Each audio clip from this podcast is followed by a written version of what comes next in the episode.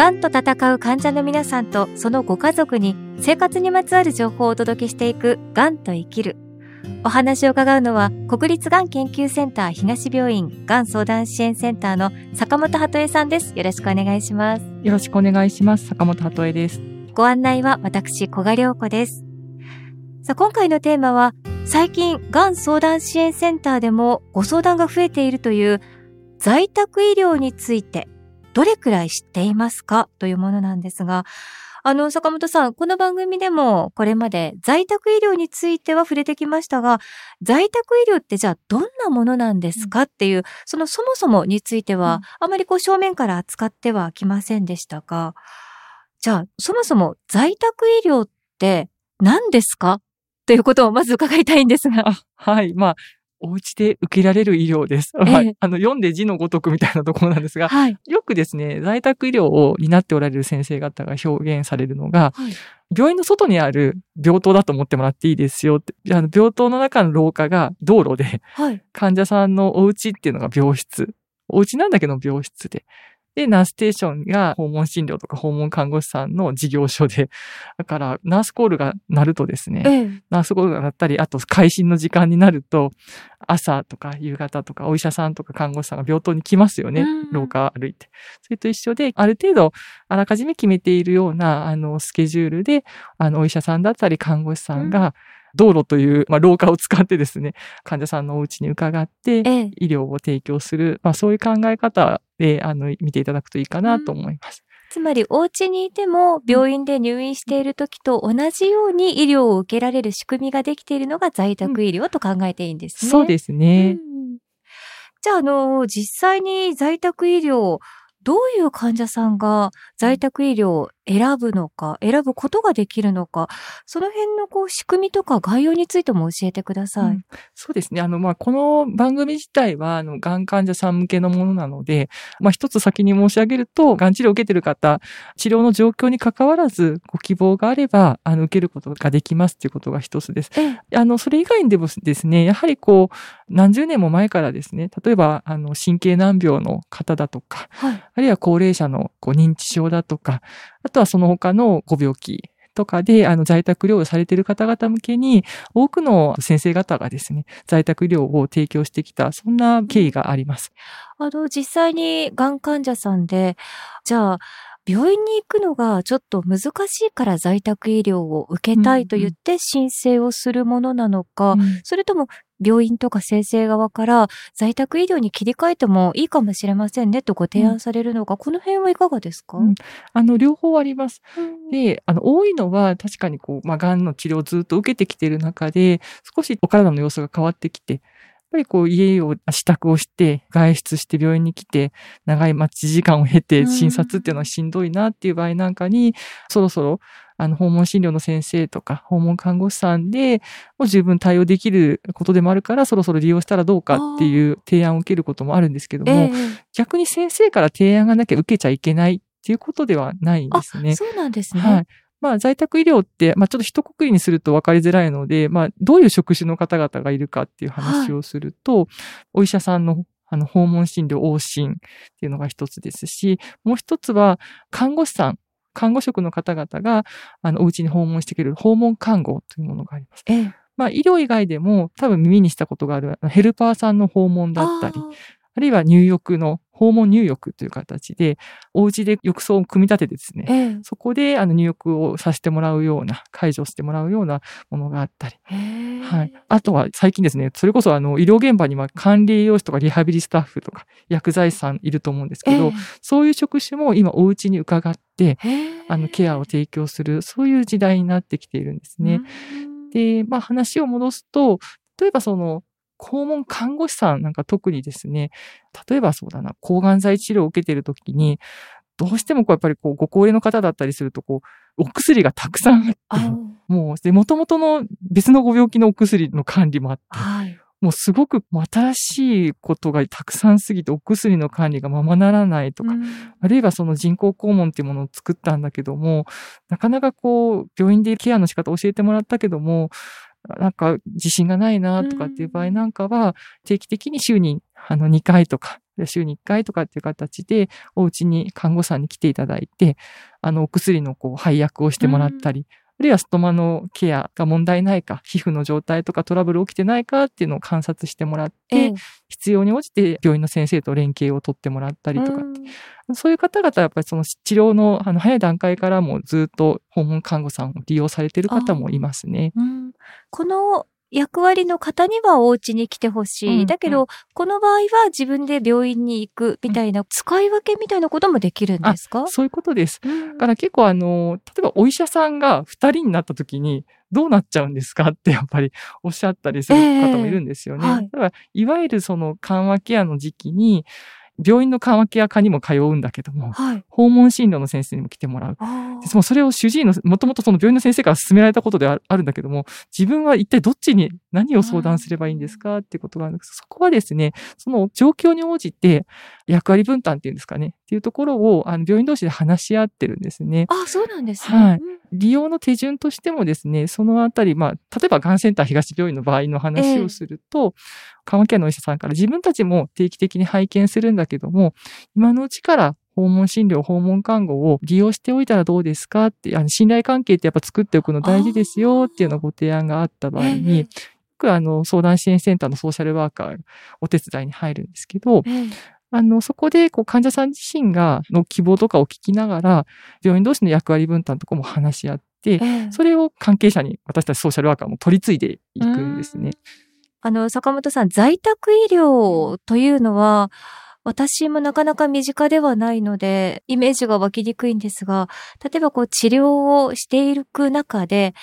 積極的な治療がもうなかなか病院で難しいかなというケースにおいて、その在宅医療っていうのを進められたりするものなんでしょうか、うん。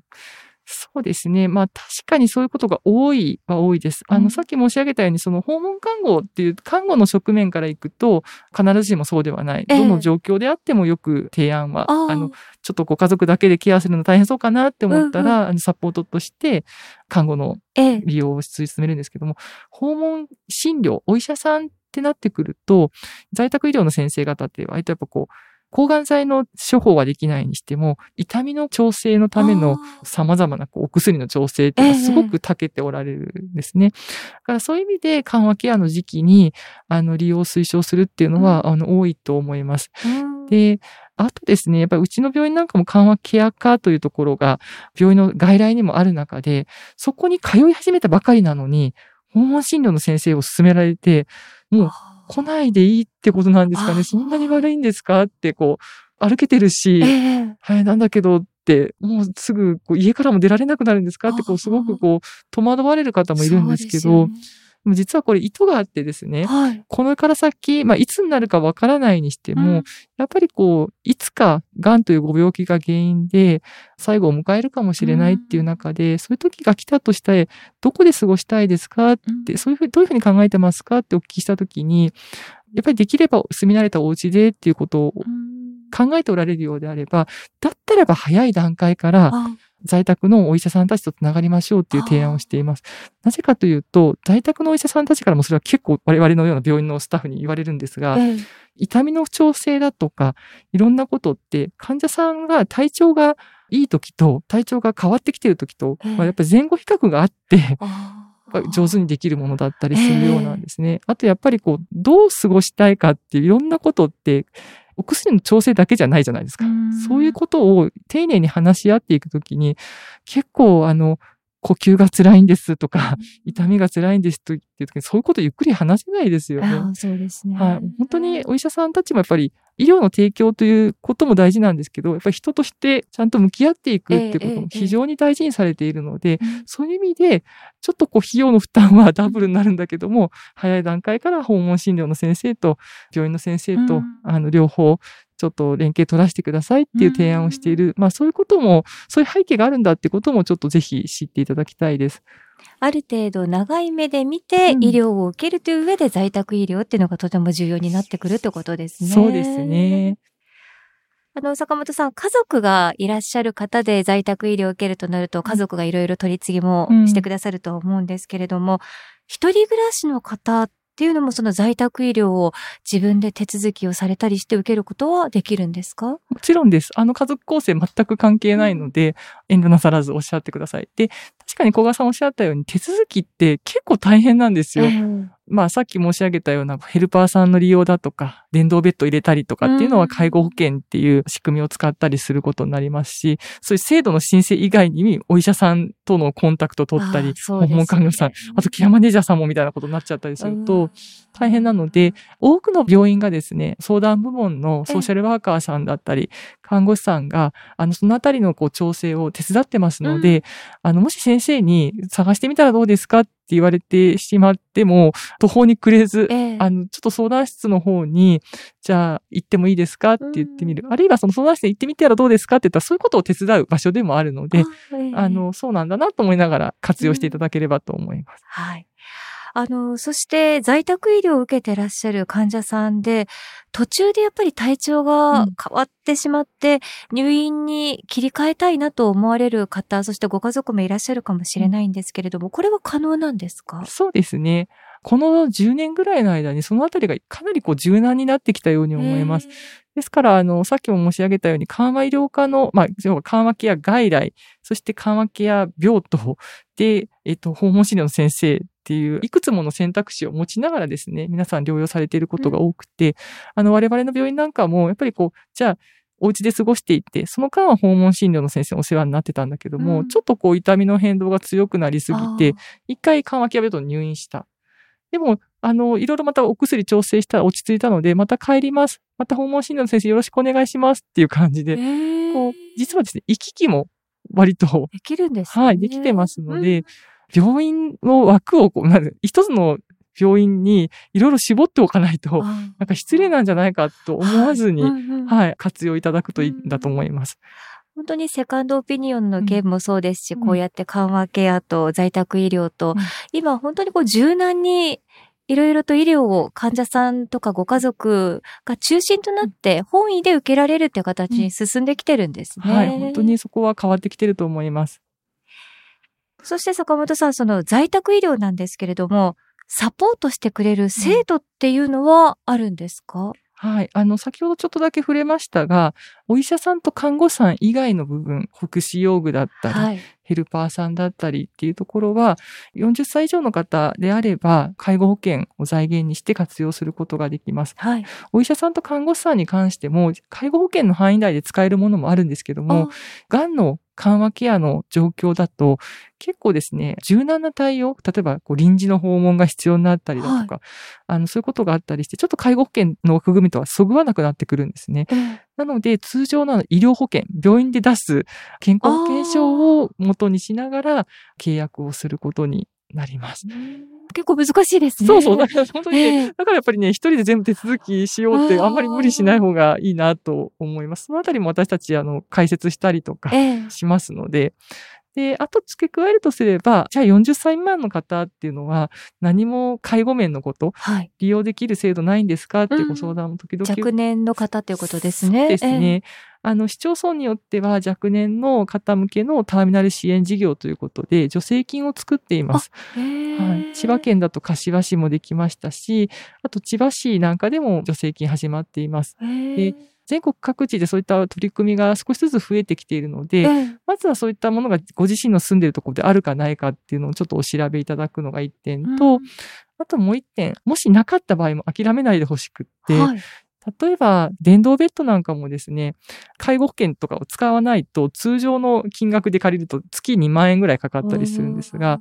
福祉用具の会社さんによっては、ちょっと型落ちというか、あの、旧式のモデルの2つとか3つぐらい前の旧式のモデルのものを、がん患者さんのあの枠組みっていうことで、安価に、例えば、それこそ介護保険使ったのと同じぐらいの金額、月2000円ぐらいで1セット貸し出したりもしてたりするんですね。はい、そのあたりの情報、地域密着型の情報っていうのは相談部門がよく持ってますので、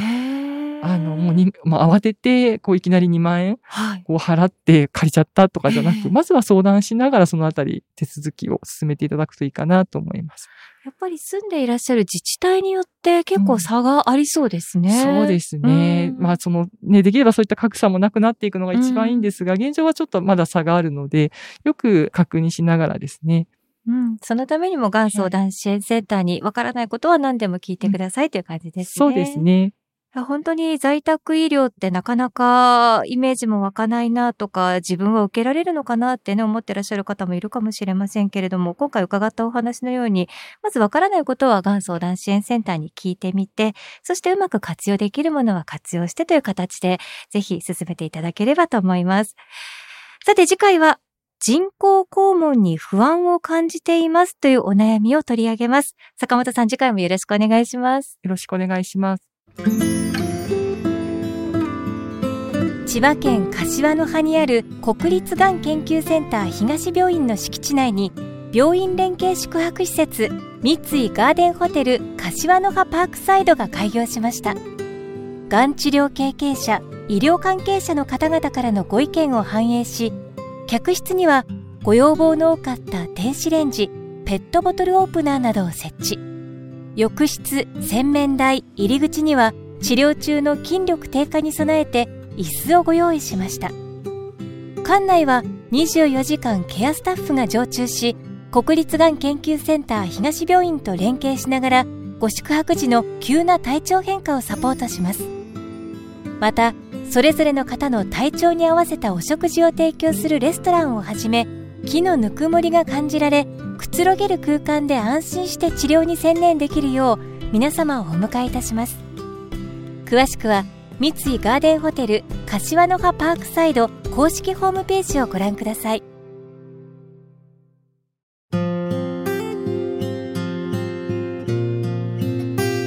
がんと闘う患者の皆さんとそのご家族のために生活にまつわる情報をお届けしていくがんと生きる大きな病気をすると、それだけで自分を取り巻く環境が一変してしまいますが、あの、住み慣れた家で在宅医療を受けることで、少しでもね、日常を楽に過ごすことができるといいなとも思います。さて番組ではお聞きいただいているあなたからのがんにまつわるご相談やご意見、ご感想を募集しています。番組サイトのアンケートからぜひあなたの声をお寄せください。あなたの声がこの番組を作ります。またこの番組はツイッターアカウント、公式 LINE アカウント、インスタグラム、YouTube でも情報を発信しています。番組サイトから登録してくださいね。そしてこの番組、Apple Podcast、Spotify、ラジオクラウド、OD などでも配信しているので、ガンと生きるで検索をしてブックマークもしていただけると幸いです。ガンと生きるご案内は小賀良子でした。